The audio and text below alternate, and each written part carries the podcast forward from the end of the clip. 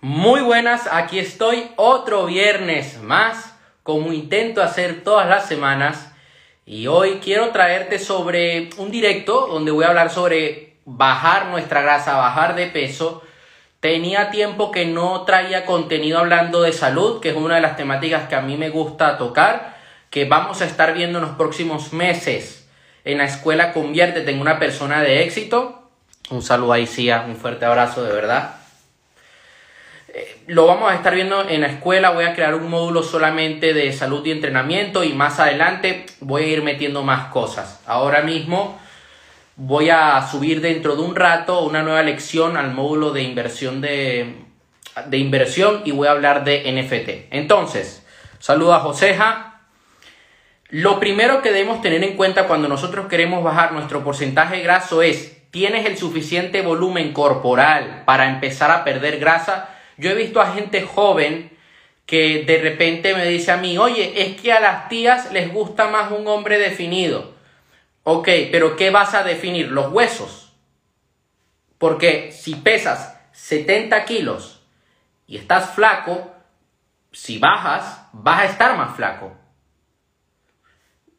Y si además, si apenas tienes masa muscular, pues peor aún, peor me lo pones. Te vas, vas a parecer obrero de la construcción. En cambio, si tú te enfocas en crear un buen, en, vivir, por decirlo así, un buen volumen, en hacer un buen volumen, aumentar de peso, obviamente que va a aumentar el porcentaje graso y te vas a ver mal, por decirlo así, frente al espejo. Sobre todo cuando estás empezando. Ya cuando llevas 10 años entrenando, cuando has llevado tu genética al límite y cuando has hecho todo bien, pues cuando vas a hacer un volumen te vas a ver mucho mejor que en tu primer volumen. Entonces, lo mejor es empezar a hacer un volumen con un entrenador, tenerlo bajo un control, hacerlo el volumen lo más limpio posible y ya luego vas a pensar en bajar el porcentaje graso, en hacer una fase de, de cutting, de definición. Pero si apenas estás empezando a desarrollar esa masa muscular, no te enfoques en bajar de peso ahora mismo. Lo siguiente que debes de hacer, y es algo que yo llevo haciendo desde el año pasado, que me ha ayudado un montón, es medir mi progreso. Yo cada dos semanas me peso en ayunas y eh, me hago medidas de bíceps, hombro, cadera, cintura, abdomen, eh, ¿qué más? Pierna y glúteo. Eh, son las medidas y cuello, son las medidas que suelo hacer y se las mando a mi entrenadora. Tu rendimiento va a bajar cuando empiezas a perder grasa. Pierdes un poco de fuerza y es difícil mantener las mismas marcas. O sea, no vas a meter los mismos kilos en la barra en press de banca. Eso es mentira. Y debes cuidarte de lesiones, porque a veces queremos hacer lo mismo que hemos venido haciendo en volumen y rompemos fibra y rompemos, vamos rompiendo hasta un punto en que causamos una lesión. Yo he visto personas que mejoran marcas en definición, sí que lo he llegado a ver, pero ya son personas que llevan años entrenando, que tienen una genética brutal.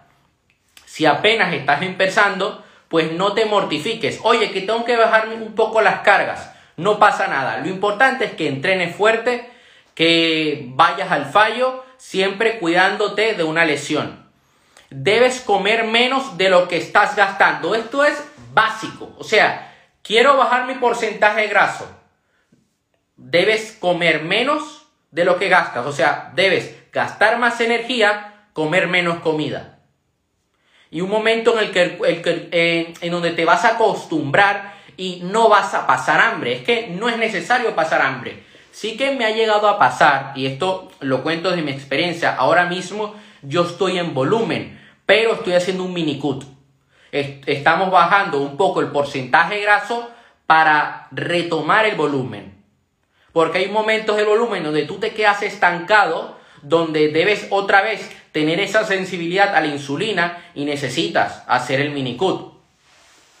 Entonces, ¿qué pasó? Que los primeros dos, tres días que empecé con el mini cut, sí notaba como que tenía hambre porque yo estaba acostumbrado a hacer más comidas, meter más calorías. ¿Qué está sucediendo ahora? Que ya me he acostumbrado y va a ser más fácil para mí. Ya siento que no va a ser tan complicado para mí retomar de nuevo las comidas cuando salga del minicut. Hay que subir la ingesta de proteína cuando estás bajando de, peso y de, y de grasa, porque lo que queremos evitar es perder masa muscular. Hay que subir el NIT, que sería el movimiento que tienes durante el día. El NIT te voy a dar eh, la definición exacta porque es un término en inglés Así que lo voy a compartir contigo. Eh, ejercicio. NEAT sería el ah, Non-Exercise Activity Thermogenesis. Eh, ¿Qué es esto? Esto es toda la actividad que tú tienes fuera de tu horario de ejercicio. Cuando caminas, cuando te tienes que mover de un, de un sitio a otro, entonces en vez de coger el ascensor, vas a coger las escaleras. En vez de ir en bicicleta, por ejemplo, o en vez de ir en autobús, vas a ir en bicicleta. En vez de ir en bicicleta, vas a ir caminando. De esta manera vas a quemar más calorías. Vas a tolerar menos el volumen de entrenamiento. Esto es algo que debes entender y que no nos debemos venir abajo porque, oye, yo estaba metiendo 200 kilos en press de banca y ahora estoy metiendo menos ahora que estoy en definición. Tranquilo, es normal.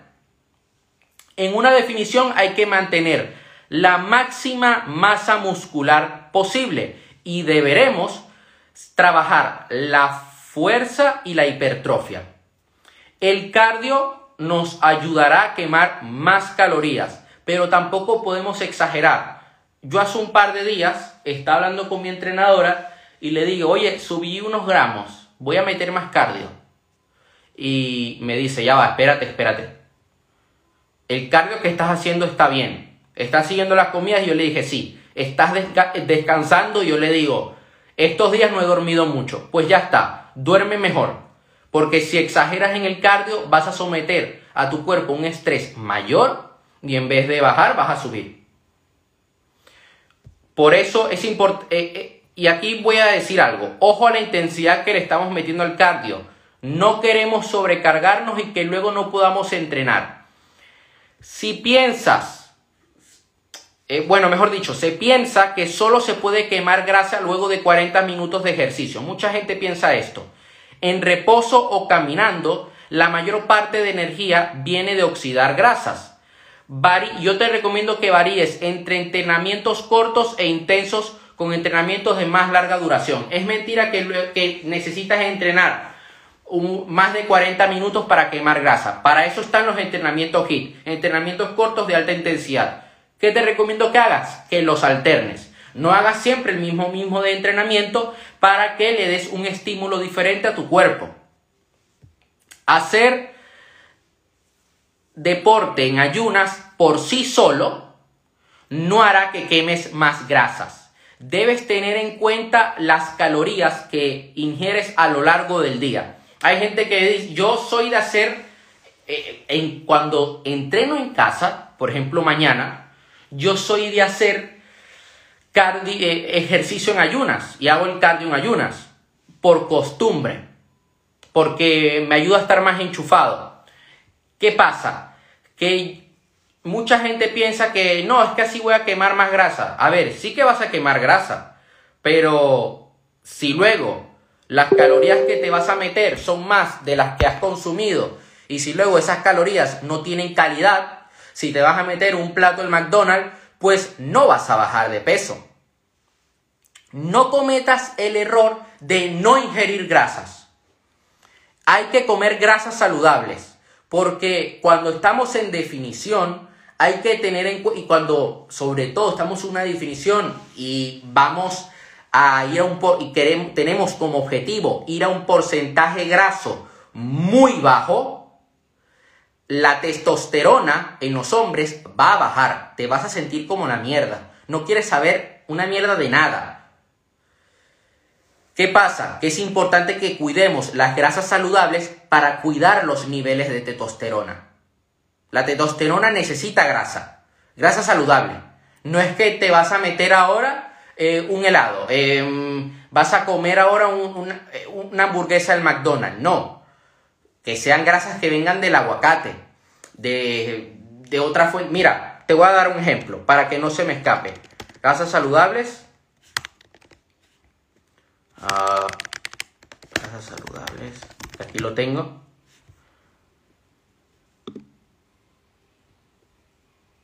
Por ejemplo, verduras, frutos secos, semillas y pescado. Un saludo aquí a Jorge Cel. Esos son eh, grasas saludables. Por otra parte, hace ejercicio. Yo veo mucha gente que dice, bueno, voy a pasar hambre y no voy a hacer tanto ejercicio y así bajaré de peso. Yo llegué a hacerlo durante una época en mi vida. Yo cuando estaba pequeño, y aquí Jorge Sen me conoció, cuando yo tenía 12 años yo estaba gordo. Y claro, yo en esa época pues mm, quería bajar de peso y, lo, y la estupidez que yo llegué a cometer en esa época, saludo, es que yo dejé de comer. Yo en el colegio no comía. Y además de idiota le compraba comida a los demás. Solo tomaba agua. ¿Qué fue lo que pasó? Que sí, bajé de peso, pero yo no tenía masa muscular. Sí, estaba quemando calorías, pero ¿de qué sirve que bajes de peso y no tengas masa muscular y te enfermes? Porque me llegó a pasar. Yo llegué a tener gripe y tos muy duras, muy fuertes. ¿Qué fue lo que sucedió? Que claro, yo con 18, me planto con 18 años, con 55 kilos de peso y con un porcentaje, sí, con un porcentaje graso bajo, pero a su vez con una masa muscular muy baja, por no decir nula. Y durante, muy, y durante unos meses me costó subir de peso me costó aumentar masa muscular. Porque yo durante mucho tiempo, pues decidí no comer. Y decidí hacer cardio y cardio y cardio. Yo exageraba en el cardio, no metía pesas. Es importante que metamos pesas en el entrenamiento. Por lo tanto, que tu rutina de ejercicio a lo largo de la semana sea completa y, e incluyes una parte de cardio y otra parte de pesas. No hace falta hacer cinco comidas al día. No, intenta no pasarte las calorías cuando estás bajando y que y vas a repartir tus calorías dependiendo de, de, tu organización. Porque puede que tú seas una persona que trabaja en una oficina y no puedes hacer cinco comidas al día. Hay gente que dice, no, hay que hacer 10 comidas al día para bajar de peso. Tampoco así. Yo he llegado a ver dietas de 4, 5, 6 comidas. Está bien. Lo importante es que al final del día las calorías que hayas consumido sean las que tú ya te hayas marcado previamente en la planificación. Esto pues lo vas a hacer con un dietista o con un entrenador personal. Eh, la clave está en hacer déficit calórico más ejercicio. No hay otra fórmula. No hace falta meternos termogénicos. No hace falta con... Eh, hay, pastillas que dicen bloqueador de carbohidratos. No hace falta ingerir quemagrasas, ni hace falta tomar té para bajar de peso. ¿Son cosas que te pueden llegar a ayudar? Sí. No hace falta meter más cafeína, que son herramientas que podemos usar para acelerar ese proceso. Sí, lo puedes llegar a usar, pero tú no puedes basar tu, eh, tu dieta, eh, tu objetivo de bajar de peso en un quemador de grasa. No, porque si lo llegas a lograr, lo más probable es que subas de peso y estés por encima del peso en el que estabas. Y ahí la cosa sí se pone peor. Y tu metabolismo se, se va a ver muy afectado. Para adelgazar, no puedes cometer el error de solo fijarte en el número de calorías. No es lo mismo 500 calorías de un salmón que 500 calorías de una Coca-Cola. La calidad de la caloría de dónde proviene es muy importante. Hay gente que dice, bueno, yo este fin de semana, como voy a estar fuera de casa, sí, yo solamente puedo consumir unas 2.000 calorías. Bueno, me como un helado. A ver, si estás empezando a bajar de peso, si has tenido problemas ya de, salud, eh, te falta energía, te falta esa actividad, tienes una cosa que le llaman en inglés mind fog, que es cuando no puedes pensar con claridad. porque no llevabas una buena dieta, porque no le estás dando los nutrientes al cerebro que necesita. Pues no te recomiendo que quieras que, que, hagas esta estupidez de decir, bueno, como, 500, como son 500 calorías esto y 500 calorías aquello, bueno, me como un helado. No cometamos esta falta que para mí es un delito. Yo intento no hacerlo. Cuando me levanto por la mañana, lo único que hago, o sea, apenas hago ejercicio es me como un yogur, tomo agua y me como una barra de granola, ¿no? Antes, antes el error que yo cometía es que me quería comer una galleta, me, quería comer un pastel. Ah, porque me, anto porque me antojé. No, señores, no. Porque si no estamos mal acostumbrándonos a comer siempre lo que nos antoja.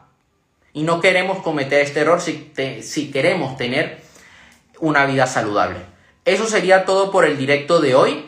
Voy a dejar un artículo en mi blog donde voy a expandir un poco este tema. Voy a compartir el artículo en mis stories, ¿ok?